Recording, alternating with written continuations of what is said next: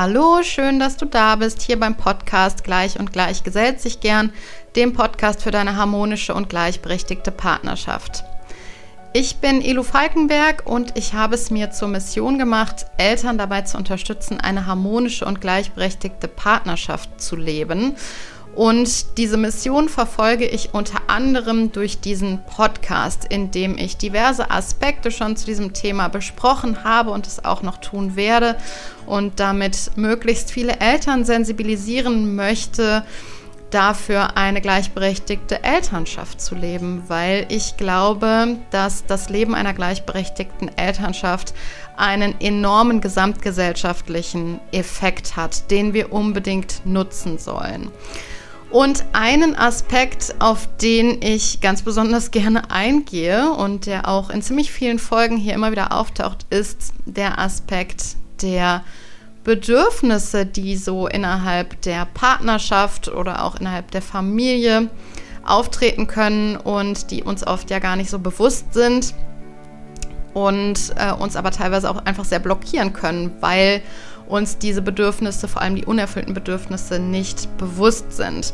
Und ich spreche in dieser Folge unter anderem über Bedürfnisse mit Anja Möwes.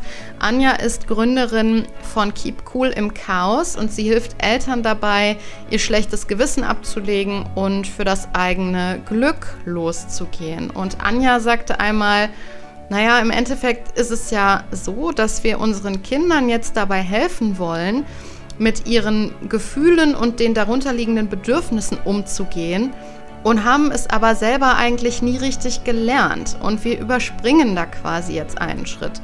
Und als sie das sagte, beziehungsweise als sie mir das schrieb, da bin ich hellhörig geworden, weil das ist eine Sache, die ich auch für extrem wichtig halte, dass wir uns mehr mit unseren eigenen Bedürfnissen beschäftigen.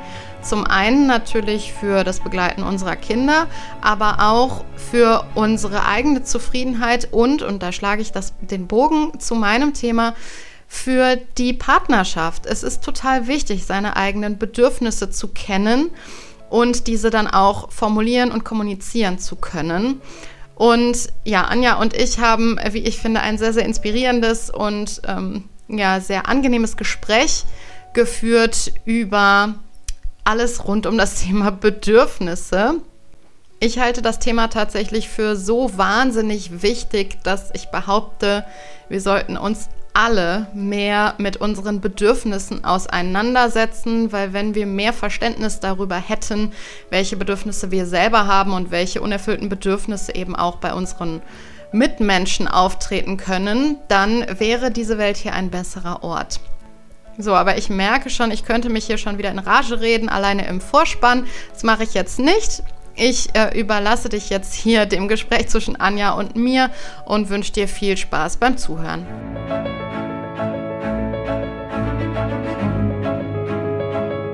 Liebe Anja, ich freue mich total, dass wir heute hier miteinander sprechen über ganz, ganz viele interessante Themen, Bedürfnisse unter anderem und welche Rolle die Bedürfnisse in der Elternschaft spielen. Aber bevor wir jetzt so richtig in das Thema einsteigen, wollte ich dich einmal fragen, ob du dich kurz vorstellen magst. Ja, sehr gerne, Elo. Und ich freue mich auch wahnsinnig, dass ich hier sein darf. Und genau, das ist Anja Möwes und ich bin Familienberaterin und Delphi-Kursleiterin und ich habe 2018 äh, das Programm Keep Cool im Chaos gegründet und begleite aber mittlerweile Eltern schon seit fast zehn Jahren auf ihrer Reise durchs Elternsein.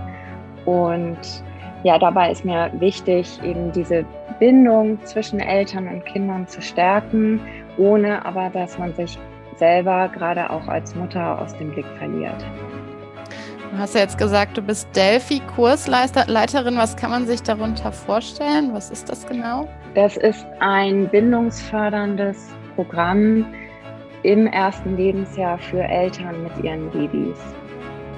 Und was machst du da genau? Also wie kann man sich das vorstellen? Ja, wir treffen uns in einer festen Gruppe. Die Kinder sind ungefähr alle gleich alt, also so plus minus vier Wochen.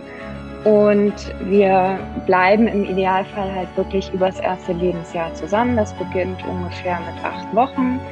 und ähm, geht dann bis zum ersten Geburtstag und wir begleiten die Kinder. Also Gras wächst nicht schneller, wenn man dran zieht, aber es gibt halt so ein paar Dinge, ähm, wo man einfach sagen kann, ach guck mal, wenn ich hier unterstütze, dann ähm, geht, das, geht die Bewegung vielleicht flüssiger und wir zeigen, wie man im Alltag eben mit kleinen Dingen die Bindung fördern kann.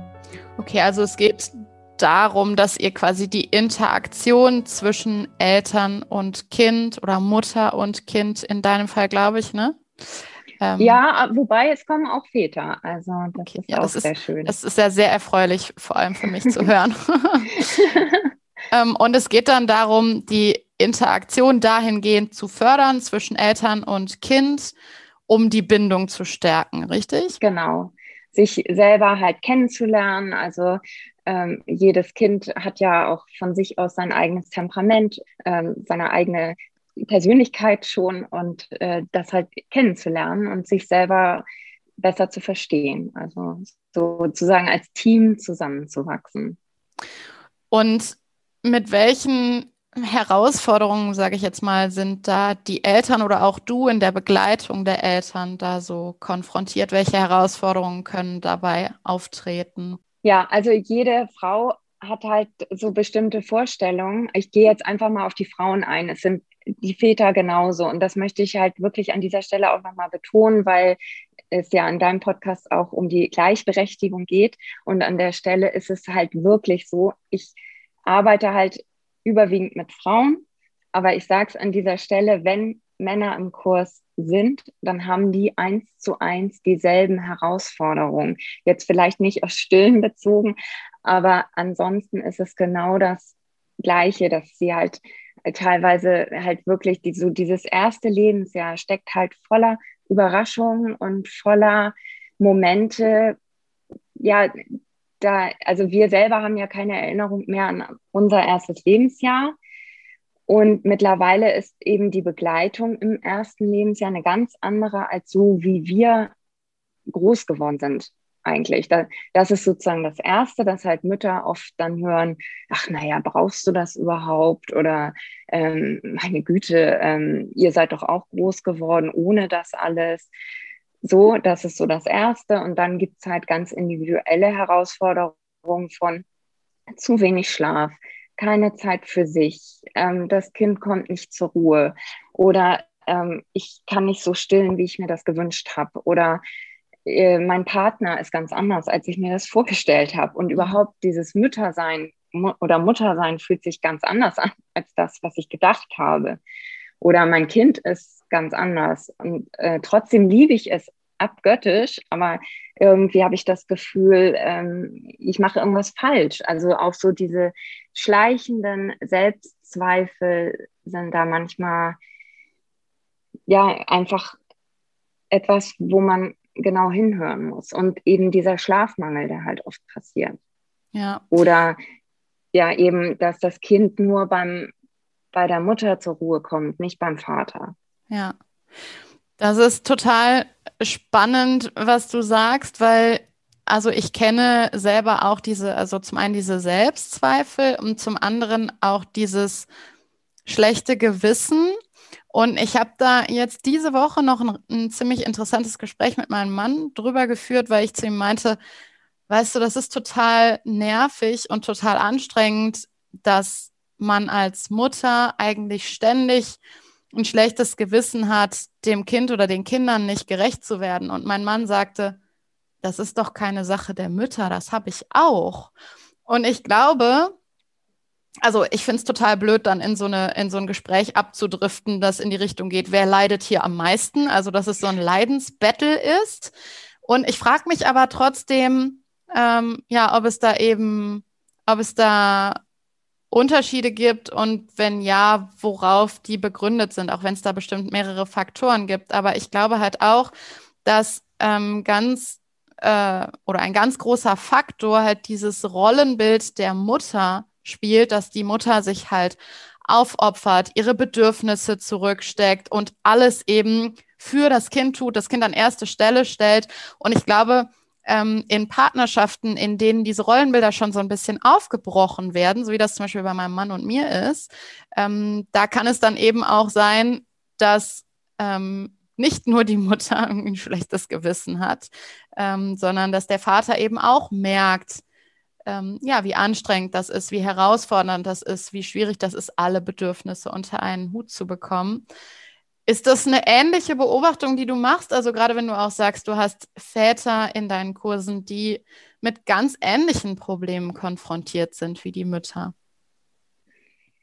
Ja, das ist eine ähnliche Beobachtung auf jeden Fall. Also und aber auch da ist es tatsächlich, wenn zum Beispiel, wenn der Vater dann zu Hause ist und die Mutter arbeiten geht, ganz klassisch, dann ist es auch oft so, dass dann der Vater sagt, ja, ich würde mir auch wünschen, wenn meine Frau nach Hause kommt, dass dann das Kind erstmal zu ihr geht. So, ich brauche dann ja. mal Luft zum Atmen.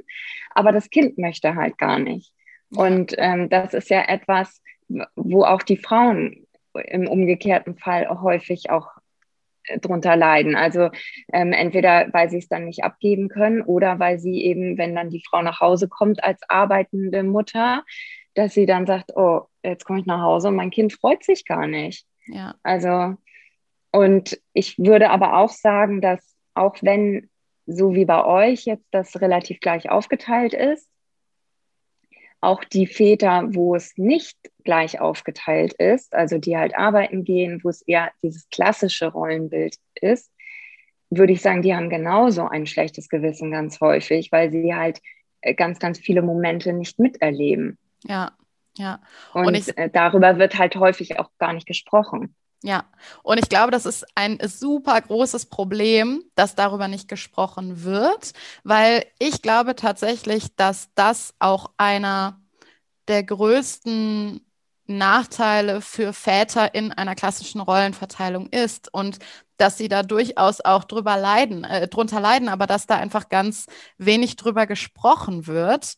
Ähm, und ja, genau, was, also was rätst du solchen Eltern, die zu dir kommen und sagen, also jetzt egal wie die Aufteilung ist, ob die Aufteilung klassisch ist, der Vater geht erwerbsarbeiten, die Mutter ist hauptsächlich ähm, für die Kinderbetreuung zuständig oder umgekehrt. Und es kommt eben zu so einer Situation, dass das Kind eben nur oder hauptsächlich zu dem Elternteil möchte, der halt am meisten da ist. Ähm, was, also was rätst du da in solchen Fällen? Also zum einen wichtig, wie du schon sagtest, drüber sprechen. Das ist so das Wesentliche. Also ich kann Dinge nur ändern, wenn ich sie überhaupt erkenne, beziehungsweise auch anerkenne und sage, ich finde das auch schade oder ich, würde mir wünschen, dass, dass du da mehr machen kannst oder so. Oder dass wir da gemeinsamer, ich, ich würde mir wünschen, dass die Bindung halt für beide gleich stark vorhanden ist oder so. Und es auch so ein Stück weit anerkennen. Mm, ich glaube, häufig wird halt davon ausgegangen, also Bindung ist ja nichts, was sozusagen genetisch bedingt ist, sondern die baut sich auf.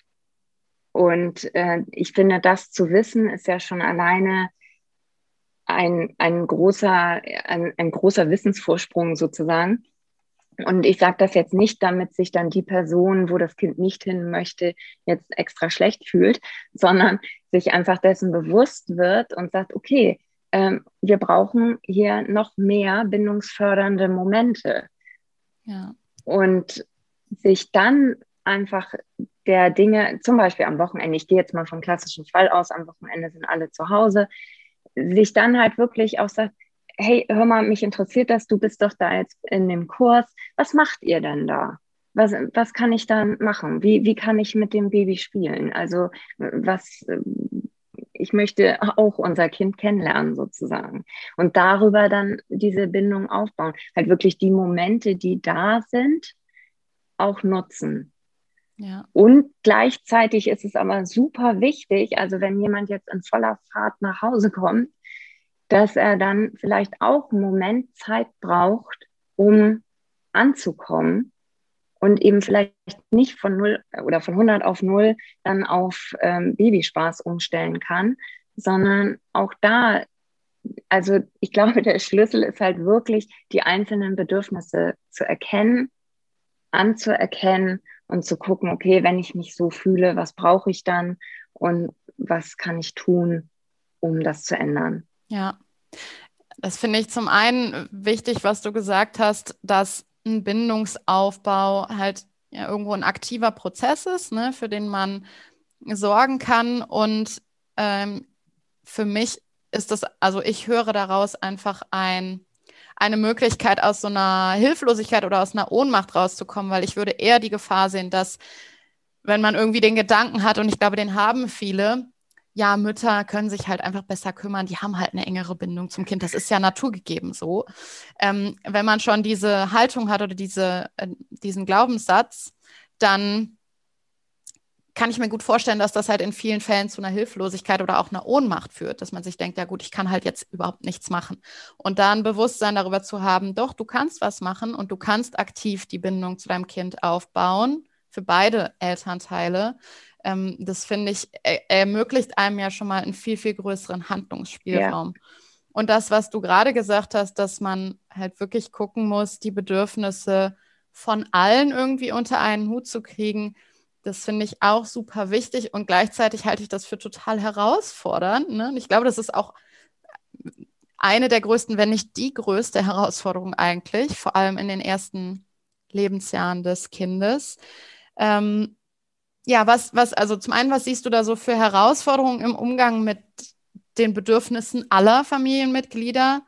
Und hast du da vielleicht einen Tipp, wie man da gut mit umgehen kann?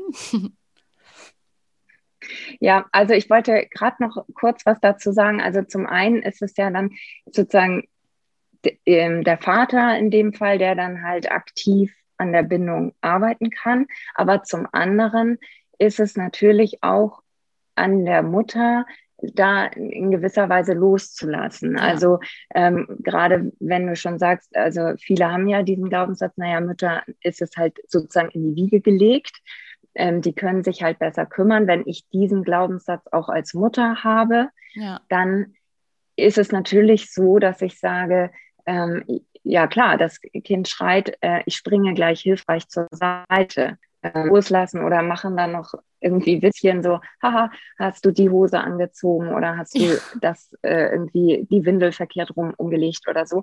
Und, ähm, und wir vergessen dann manchmal, dass wir ja auch sozusagen klein angefangen haben. Also irgendwann ist der Vater arbeiten gegangen und wir waren alleine mit dem Kind und hatten auch unsere Herausforderungen. Ja. Und der Unterschied ist halt, dass keiner hilfreich zur Seite sprang, sondern wir da selber irgendwie durch mussten und auch diesen Lernprozess sozusagen auch dem anderen Part einfach zugestehen. Das ist eine riesen Herausforderung, weil nichts mehr Stress verursacht als ein schreiendes Kind.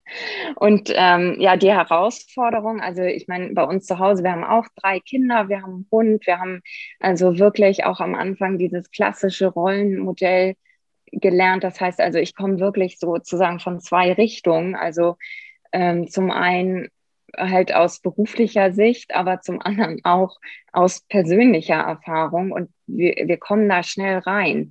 Also wenn dann der Mann wieder arbeiten geht und so und wir sind dann zu Hause und so, dann hat man schnell so dieses 50er Jahre Rollenmodell im Kopf. Und ähm, letztendlich auch das ist ja total spannend, weil wir ja von unseren Denkweisen und Gewohnheiten sind wir ja wirklich, repräsentieren wir die letzten sieben Generationen. Also sich das auch einfach bewusst zu machen.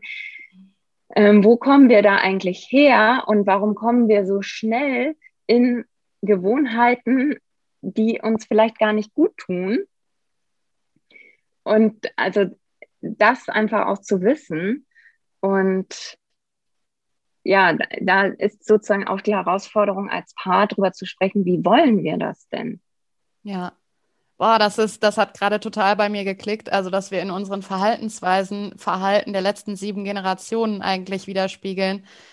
Das hat mich gerade total berührt, weil ich so dachte, ja, wir wollen ja irgendwie gerade alles und wir stecken so ein bisschen, äh, ich sage es jetzt mal irgendwie plakativ, wir stecken so ein bisschen schon noch in den 50er Jahre Rollenverteilungen drin und gleichzeitig wollen wir aber total emanzipiert äh, und alle gleichberechtigt leben und irgendwie ähm, ja, kommen da so alle Lebensweisen immer wieder so ein bisschen raus, ne? Und das irgendwie zu kombinieren, klar, das ist, also das ist ja logisch, dass uns das total herausfordert und überfordert auch.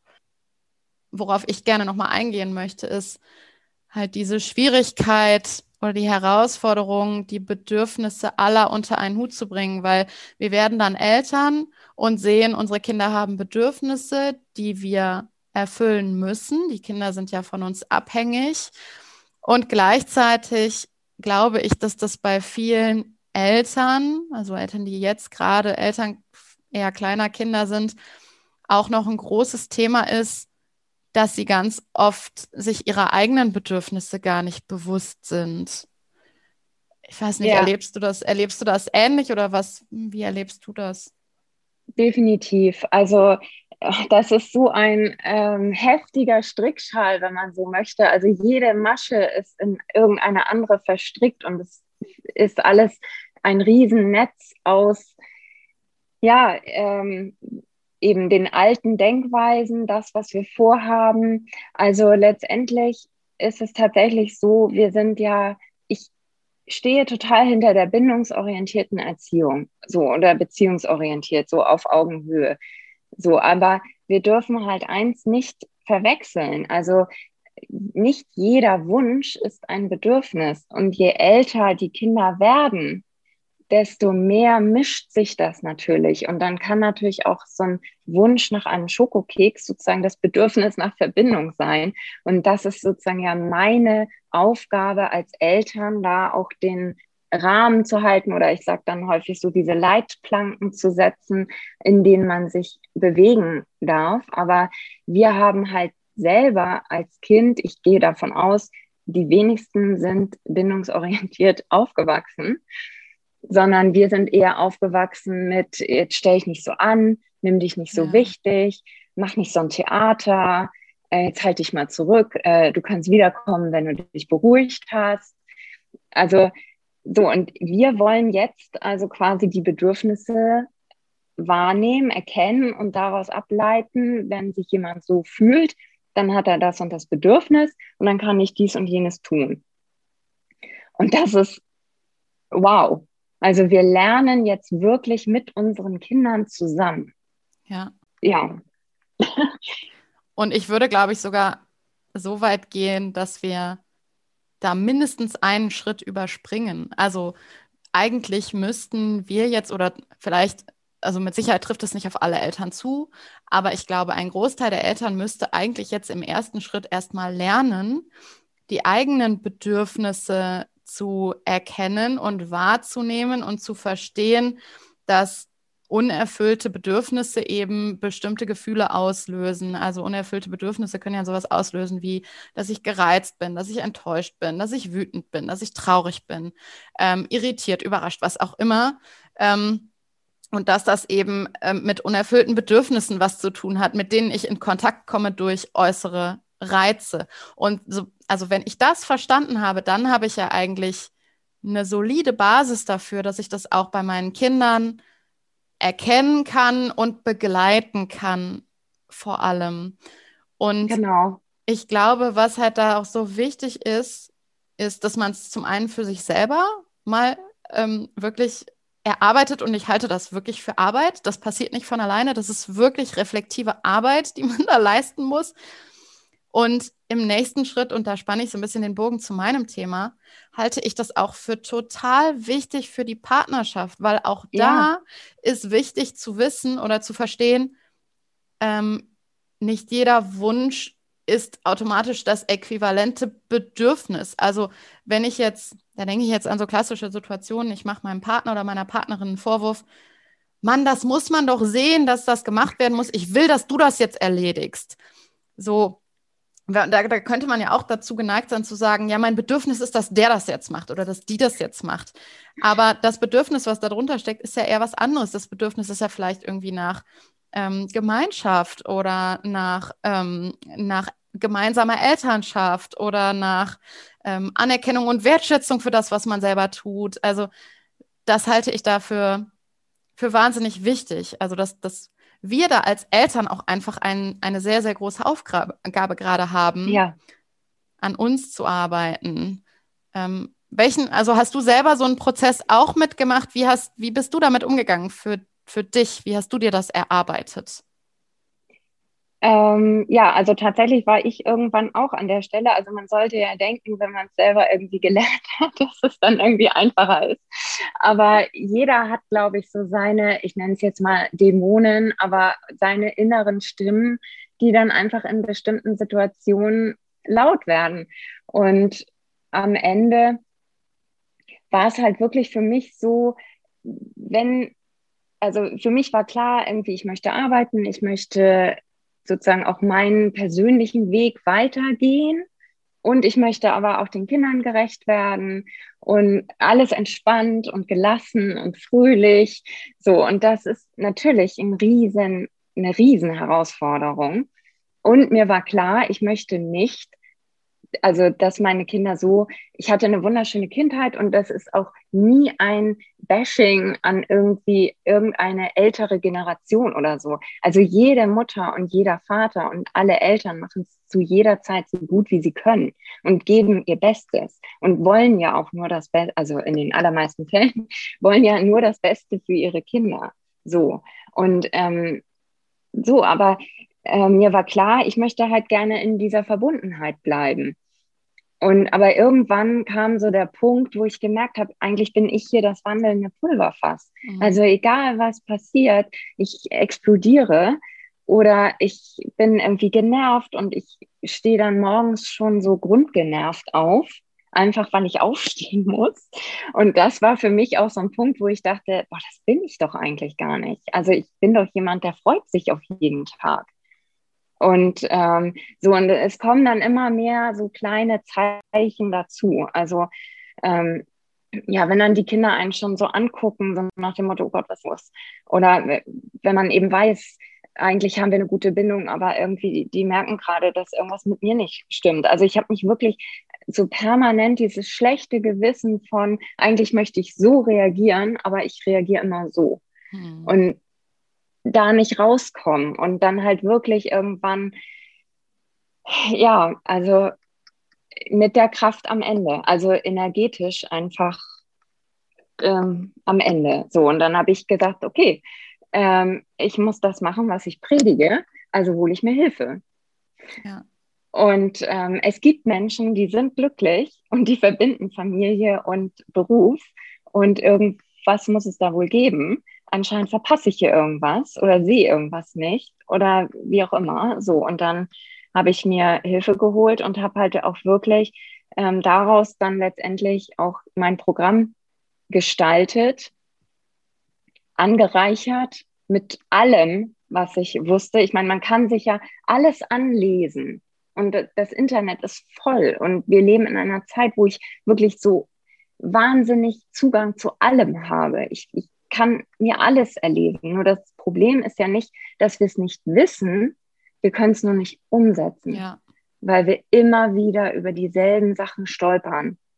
Und wenn wir nicht unsere, also unsere Gedanken werden Worte und unsere Worte werden die Handlungen. Und wenn wir das nicht klar kriegen, was wir eigentlich so denken, dann ähm, ja, und letztendlich ist es ja immer so bei allem, so, es gibt halt die Strategie, aber das sind vielleicht 20 Prozent und 80 Prozent ist das, was ich denke.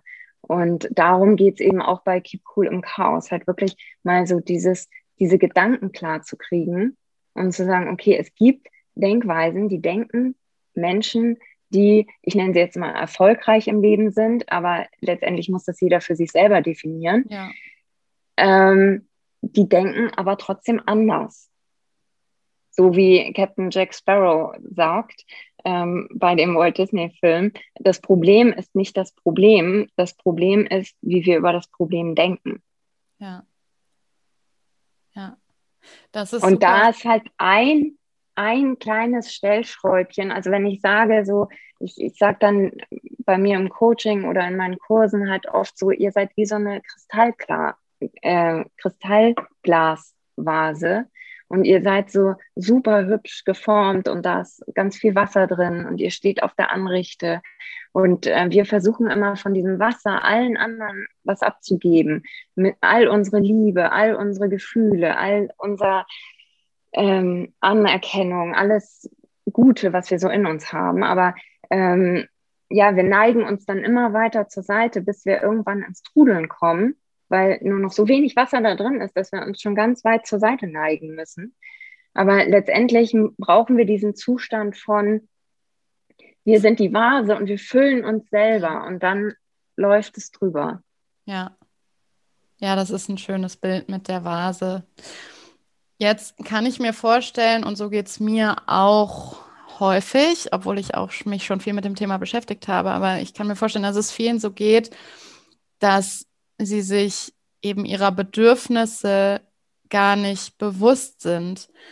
Gibt es da irgendwie eine Methode, die du kennst oder irgendeine Vorgehensweise, die man nutzen kann, um sich eben die Bedürfnisse, die man selber hat, ein Stück weit mehr ins Bewusstsein zu holen? Also, wie gesagt, bei mir ist es jetzt so, ich habe da einen sehr schlechten Zugang und ich muss das extrem üben und lernen.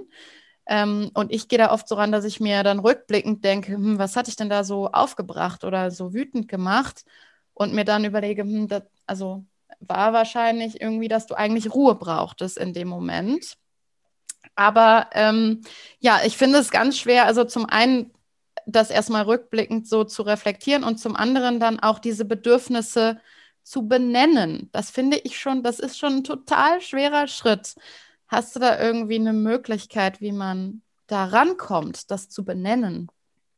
Also zum einen, ähm, das ist auch das, was ich ganz häufig so in meinem Alltag äh, wenn ich im Coaching bin oder in den Kursen bin, äh, merke, äh, wenn zum Beispiel die Kinder in der Autonomiephase einen Wutanfall haben. So, und ich dann eben sage, so, und, und die Eltern haben halt als Herausforderung, dann nicht auch ins Meckern, Schimpfen äh, reinzukommen, weil das eben die alten Gewohnheiten sind. So. Ähm, dann wenn ich dann sage, naja, ihr habt halt gerade Stress und das ist das, wie wir im Stress reagieren. Das ist sozusagen dann manchmal schon der erste Aha-Moment, wo dann einige sagen, ach echt? Ach so, ich habe Stress. Ach so, ich dachte, ich bin wütend. Also so, wie du schon sagtest, so, wir haben halt nicht so diesen Zugang. Also sich halt wirklich bewusst zu machen, wann immer ich so reagiere, wie ich nicht unbedingt reagieren möchte oder wie ich denke, ein souveräner Erwachsener würde so nicht reagieren, habe ich wahrscheinlich Stress. Und das kommt halt, es gibt so drei Fallen, die es, also die es auf jeden Fall schon mal gibt, ist halt so entweder diese Zeitfalle, also so Stressfalle, zeitlich gesehen, dann entweder auch Perfektionismusfalle und, ähm, und dann halt äh, wirklich auch meine Energiefalle sozusagen, ähm, dass ich halt einfach so am Limit bin, dass, dass ich halt gar nichts mehr kann. Also ähm, im Endeffekt, ähm, und was ich dann empfehle, das ist auch immer der erste Schritt, ist halt wirklich mal zweimal zwei Minuten Pause am Tag zu machen. Ähm, wirklich ohne Handy, ohne irgendwelche Art von Ablenkung. Also das früher, ähm, also wir haben halt als irgendwann als Kind wurde uns wahrscheinlich mal erzählt, wenn wir aus dem Fenster raus träumen, jetzt äh, verträum mal nicht dein Leben, äh, mach was Vernünftiges oder so. Mhm. Und deswegen haben wir das Gefühl, wir müssen halt immer beschäftigt sein und immer irgendwas machen aber ähm, halt wirklich mal zur Ruhe zu kommen und sei es zweimal zwei Minuten. Und das ist eigentlich so wahnsinnig, weil dann selbst dann noch viele sagen, also das, die Zeit habe ich nicht. Ja. Das schaffe ich nicht. Also das ist wirklich heftig. Und aber auf der anderen Seite auch heftig, wenn man es dann wirklich macht und mal so in sich hineinhorcht. Wie geht es mir denn gerade? Habe ich gerade einen Knoten im Bauch oder ist mein Hals irgendwie, dass ich denke, der ist so angeschwollen oder so, ähm, habe ich gerade einen Kragen oder habe ich Kopfschmerzen? Ähm, äh, wenn man das wirklich macht, dann sammelt man automatisch Energie. Ja. Es gibt so einen Spruch, ich weiß jetzt leider gerade nicht, von wem der ist, aber der heißt, im Nichtstun bleibt nichts ungemacht.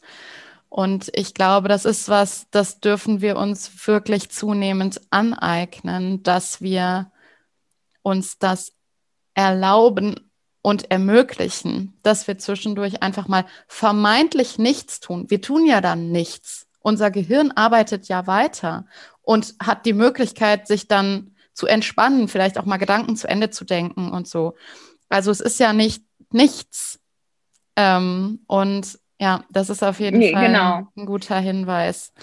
Was würdest du sagen? Also ich denke jetzt gerade an Alleinerziehende, die vielleicht nicht das Privileg haben, einen Partner oder Partnerin zu haben, die ähm, sie entlasten kann oder ne, wo man sich die Aufgaben irgendwie auch nochmal aufteilen kann.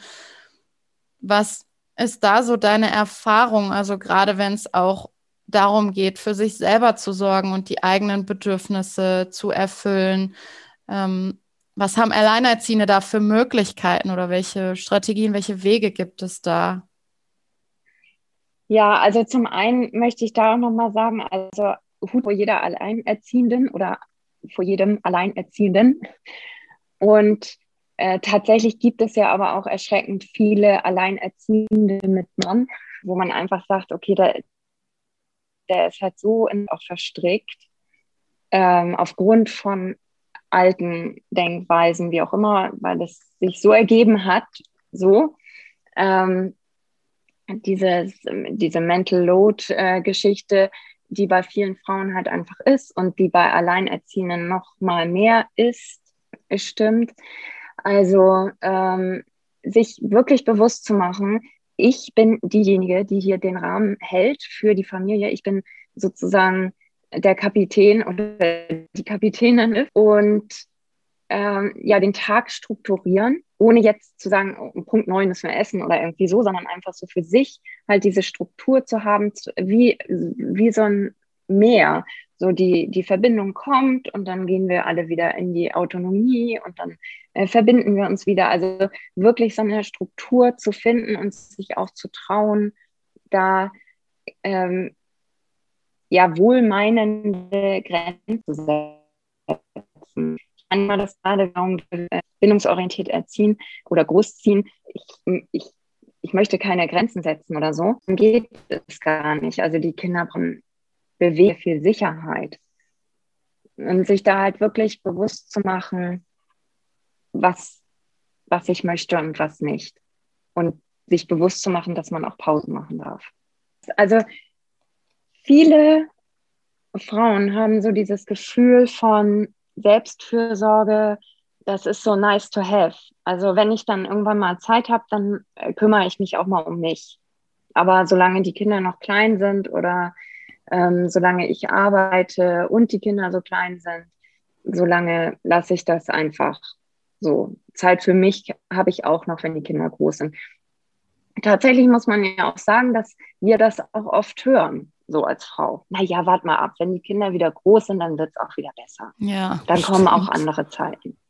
So, und das ist äh, tatsächlich, also wenn ich mir vornehme, ich möchte jetzt einmalig in der Geschichte tatsächlich mein, meine Arbeit, meiner Arbeit nachgehen und dem, den Kindern gerecht werden. Also das muss man sich ja wirklich vorstellen stellen. Also das höre ich nämlich auch sehr häufig. Na ja, arbeiten und Kinder großziehen, das, das hat meine Mutter auch gemacht.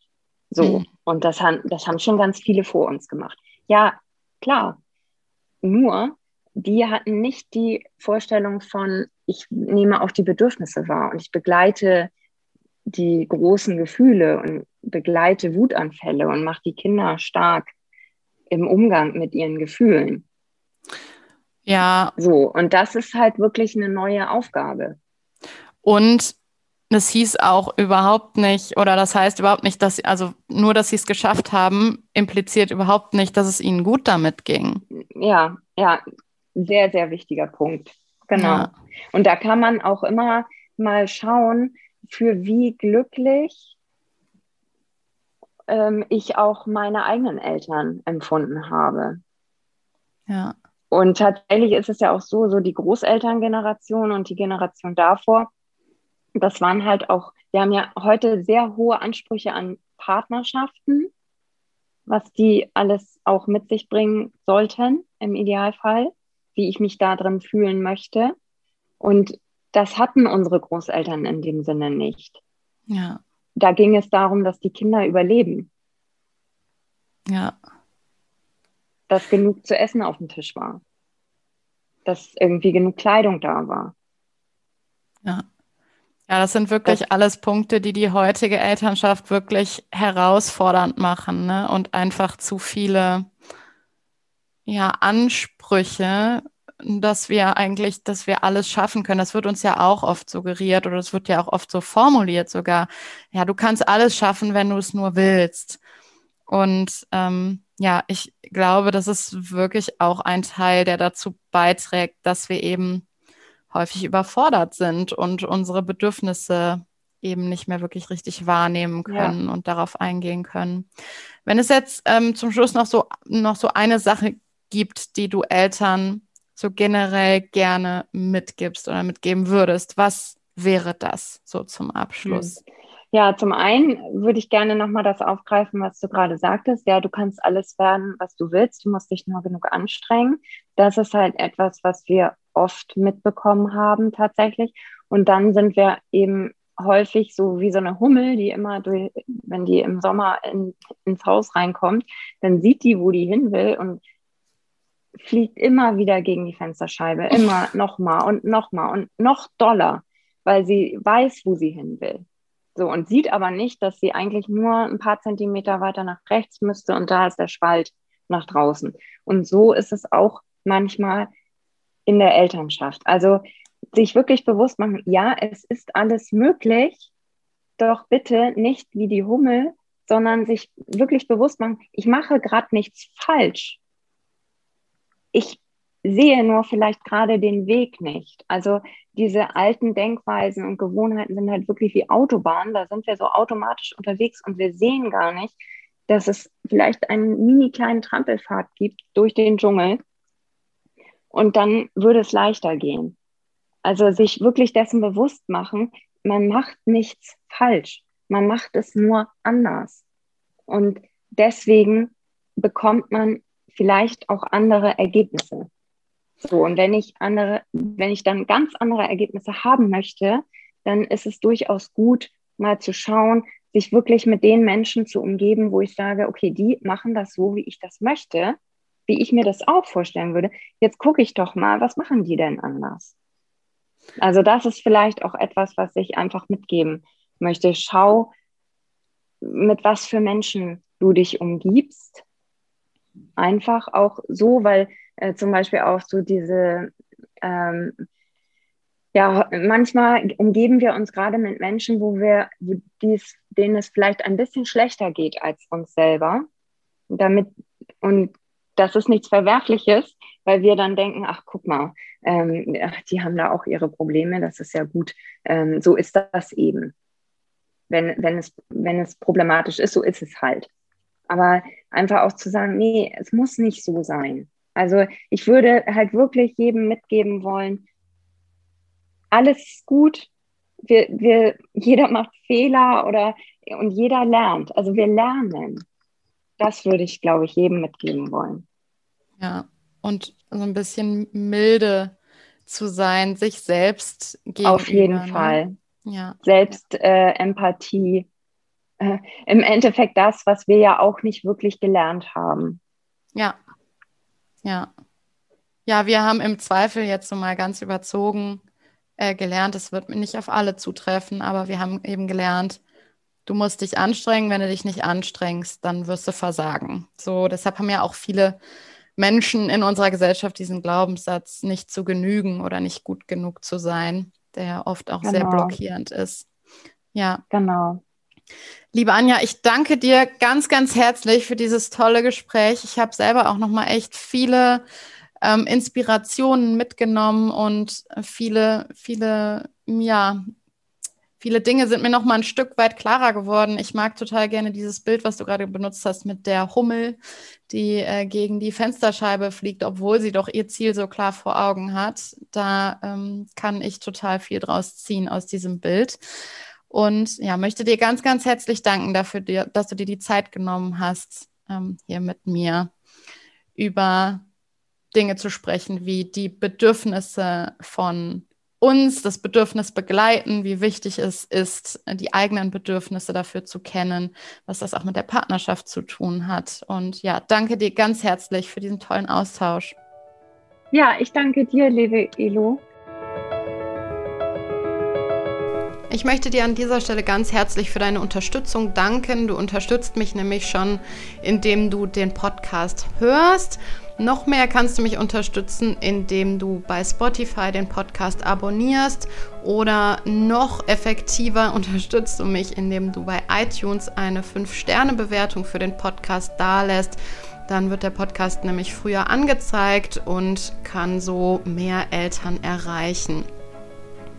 Ich freue mich auch total, wenn wir in Austausch kommen. Du kannst mir gerne eine E-Mail schreiben, wenn du ein Feedback hast oder vielleicht einen Themenwunsch für eine Folge, Podcast-Folge.